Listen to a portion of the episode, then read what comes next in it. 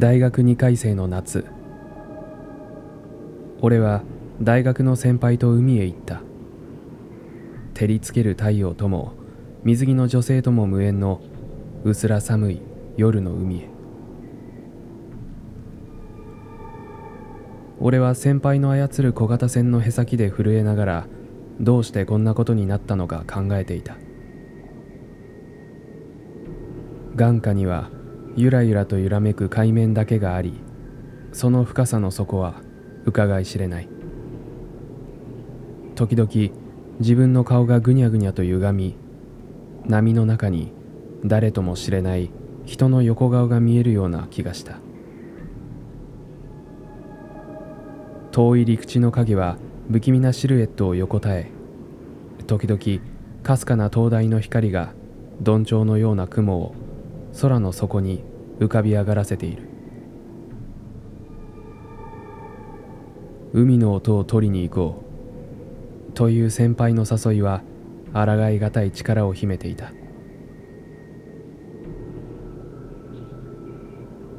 オカルト道の師匠でもあるその人のコレクションの中には怪しげなカセットテープがある。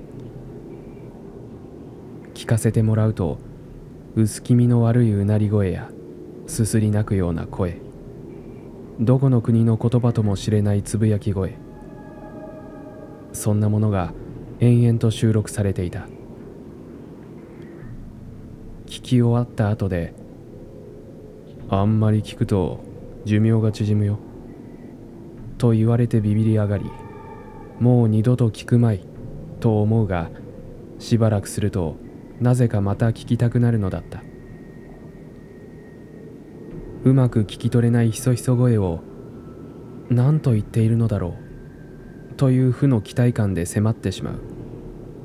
そんな様子を面白がり師匠は「これは海の音だよ」と言って夜の海へ俺を誘ったのだった。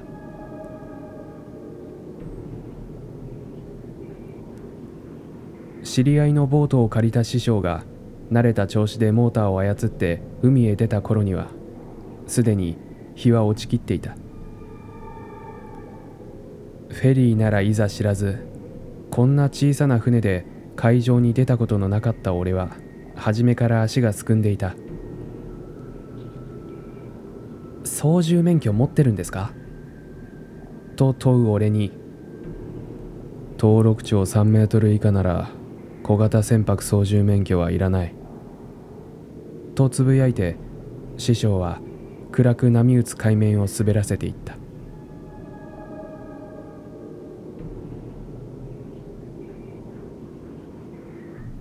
どれくらい沖に出たのか師匠は不意にエンジンを止めて持参していたテープレコーダーの録音ボタンを押した。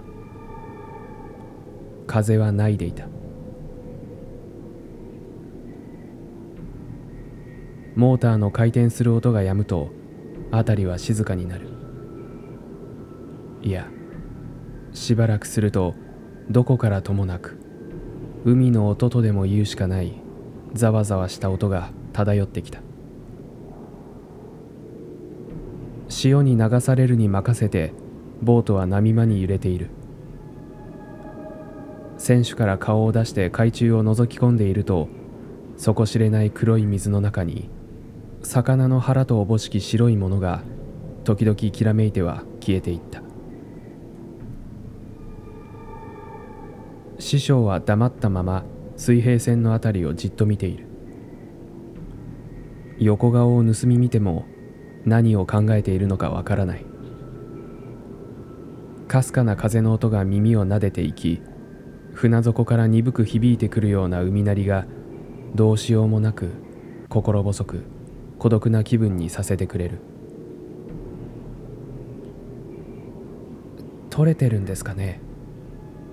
と言うと口に指を当てて「し」という唇の動きで返された。何か聞こえるような気もするがはっきりとはわからない。そもそも海の上で一体何があのテープのようなつぶやきを発するのか。俺はじっと耳を澄まして闇の中に腰を下ろしていた。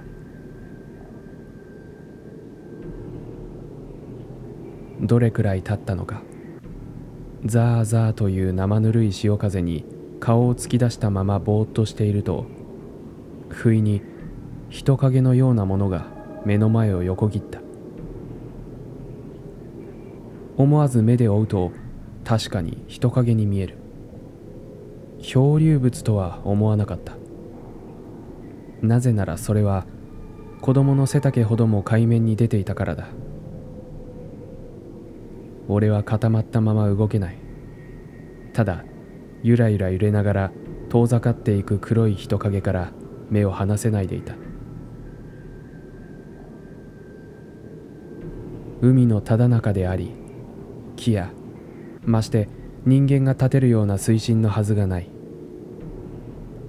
視界は狭くゆっくりと人影は闇の中へ消えていったが俺は震える声で「あれは何でしょうか?」と言った。師匠は首を振り海はわからないことだらけだ。とだけつぶやいた。懐中電灯をつけたくなる衝動に駆られたが何か余計なものを見てしまう気がしてできなかった。ガチンという音がしてアナクロなテープレコーダーの録音ボタンが元に戻った。自動的に巻き戻しが始まりシャーという音がやけに大きく響く。師匠がテレコの方へ移動する気配がありわずかに船が揺れた。聞いてみる？そんな声がした。ここで？俺は無理だ。俺や師匠の部屋ならいい。いやあえて言えば普通の心霊スポットくらいなら大丈夫だ。しかしここは陸地から離れて波間に漂うここは海面より上も下も人間の領域ではないという皮膚感覚があった。山外に家なしという単語がなぜか頭に浮かび頼るもののない心細さが猛烈に襲ってきた。何かが気まぐれにこの小さな船をひっくり返してもこの世はそれを許すようなそんな意味不明の予感がする。そんなことを考えながら船のヘリを渾身の力で掴んだ。そんな俺に構わず師匠はガチャリとボタンを押し込んだ。思わず耳を塞ぐ。バランスが崩れないよう足を広げて踏ん張ったまま俺の世界からは音が消えてテレコの前にかがみ込んだままの師匠が停止ボタンを押されたように動かなくなった。俺はその姿から目を離せなかった。胸が詰まるような潮の生臭さ。板子一枚下は地獄。ああ漁師にとってのあの世は海なんだなと思った。波に合わせて揺れる師匠の肩口に人影のようなものが見えた。再び海に立つ影が船のすぐ真横を横切ろうとしていた。顔などは見えない。どこが手で足でという輪郭すらはっきりわからない。ただそれが人影であるということだけがわかるのだった。師匠がそちらを向いたかと思うといきなり何事か怒鳴りつけて船から半身を乗り出した。すごい剣幕だった。船が一瞬傾いて反射的に俺は逆方向に体を傾ける。人影は立ったまま闇の中へ消えていこうとしていた。師匠は乗り出していた体を引っ込め船尾のモーターに取り付いた。俺はバランスを崩し思わず耳を塞いでいた両手を船のへりにつく。なんだあれ？なんだあれ？師匠は蒸気した声でまくし立てエンジンをかけようとしていた。解凍して戻る気だ。そう思った俺はその手にしがみついて「ダメです帰りましょう」と叫んだ。師匠は俺を振りほどいて言った。当たり前だ捕まってろ。すぐにエンジンの大きな音が響き船は急加速で動き始めた。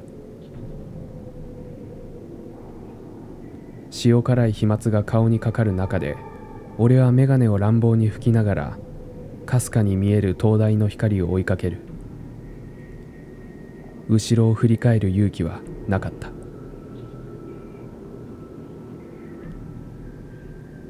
後日師匠が「あの時の録音テープを聞かせてやる」と言った。結局俺はまだ聞いてなかったのだ。喉元すぎればというやつでのこのこと師匠の部屋へ行った。ありえないのが取れてるからそんなことを言われては聞かざるを得ない。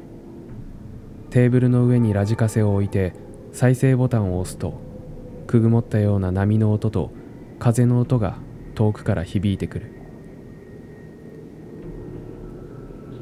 耳を近づけて聞いているとその中に混じって何か別の音が入っているような気がした。ボリュームを上げてみると確かに聞こえる。ザーザーでもゴーゴーでもない。何か規則正しい音のつながり。それが延々と繰り返されている。もっとボリュームを上げると音が割れ始めて逆に聞こえない。うまく調整しながらひたすら耳を傾けているとそれは2つの単語でできていることが分かった。人の声とも自然の音とも取れる何とも言えない響き。その単語を聞き取れた瞬間俺は思わず腰を浮かせて息を飲んだ。それは紛れもなく俺と師匠の名前だった。